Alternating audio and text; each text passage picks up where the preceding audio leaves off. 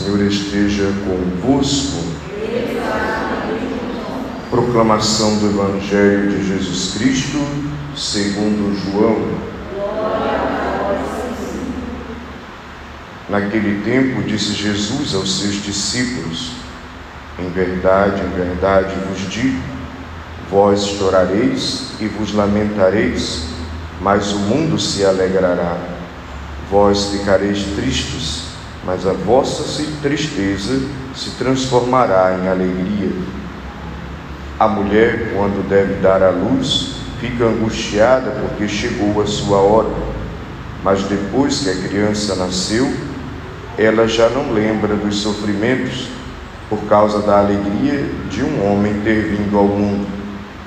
Também vós agora sentis tristeza, mas eu hei de ver-vos novamente, e o vosso coração se alegrará, e ninguém vos poderá tirar as, a vossa alegria. Naquele dia não me perguntareis mais nada. Palavra da salvação. Pequeno pensamento,